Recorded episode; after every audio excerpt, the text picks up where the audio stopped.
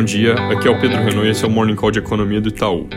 Começando pelos Estados Unidos, ontem a reunião do FOMC terminou com um comunicado que confirma a perspectiva de início do tapering no final desse ano, mas com uma mensagem que pode ser lida como mais dura porque não descartou a possibilidade de que, terminado esse processo de redução de compra de ativos, o passo imediatamente seguinte seja alta de juros. Os dots vieram mostrando que a mediana dos membros do Fed já enxerga a possibilidade de uma alta de juros lá no ano que vem, três altas em 2023 e três em 2024, enquanto a nossa expectativa era que essa distribuição apontasse para nenhuma alta em 2022, isso era consenso de mercado, depois duas altas em 2023 e três em 2024. O Fed manteve a ressalva de que essa retirada de estímulos pode ser adiada, caso seja necessário, mas fica a percepção de que as preocupações com a inflação nesse momento já são maiores que as preocupações com a retomada econômica. Hoje sai o PMI Market de setembro e tem os dados usuais de quinta-feira com pedidos de seguro-desemprego.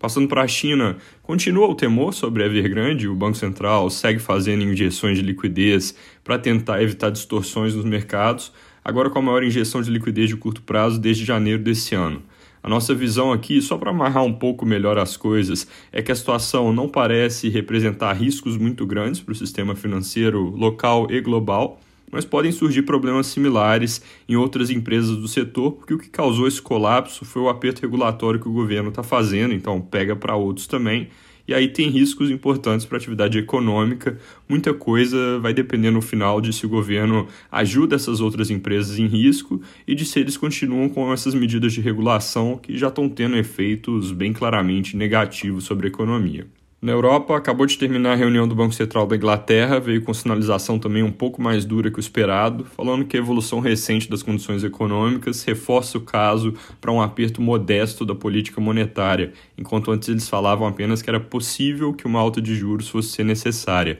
Então a coisa fica mais concreta na direção de que eles vão começar a subir juros, provavelmente lá para o meio do ano que vem. Banco Central da Noruega aumentou juros hoje também, e aí vai ficando claro que a maré global está mudando em termos de política monetária. Sobre PMIs, números da região no geral vieram piores que o esperado para o mês de setembro. Vindo para o Brasil, ontem a decisão do Copom trouxe alta da taxa Selic em 100 pontos base para 6,25% ao ano, que era um movimento que tinha sido telegrafado de forma bem clara e sinalizou que na próxima reunião, que acontece no fim do mês que vem, deve entregar outro aumento da mesma magnitude. Eles disseram que enxergam apropriado nesse momento um avanço maior em território contracionista. Isso, na nossa leitura, significa que o nível final que eles esperam para a Selic aumentou, mas é interessante que o comunicado veio com uma projeção de inflação para o ano que vem relativamente baixa, em 3,7%, tem menção ao estágio do ciclo ao discutir o ritmo de alta e, junto disso, um comentário sobre o trade-off entre não aumentar a velocidade de aperto e, com isso, colher mais informações sobre a evolução da economia. E essas três coisas tomadas juntas, ao nosso ver, são uma indicação de que, mesmo estando praticamente dada a nova alta de 100 pontos em outubro, para a reunião seguinte, que acontece em dezembro, o comitê pode considerar um ritmo mais lento de aperto, caso os dados de inflação evoluam favoravelmente. Por enquanto, a gente mantém nossa projeção de 8,25% de Selic em dezembro e 9% no início do ano que vem, mas na terça-feira tem a ata da reunião e é bom ficar de olho, sempre tem mais detalhes que podem surgir. Em termos líquidos, a comunicação desse Copom mostrou que, se a situação permitir, o ritmo de alta pode ficar menos intenso depois de outubro.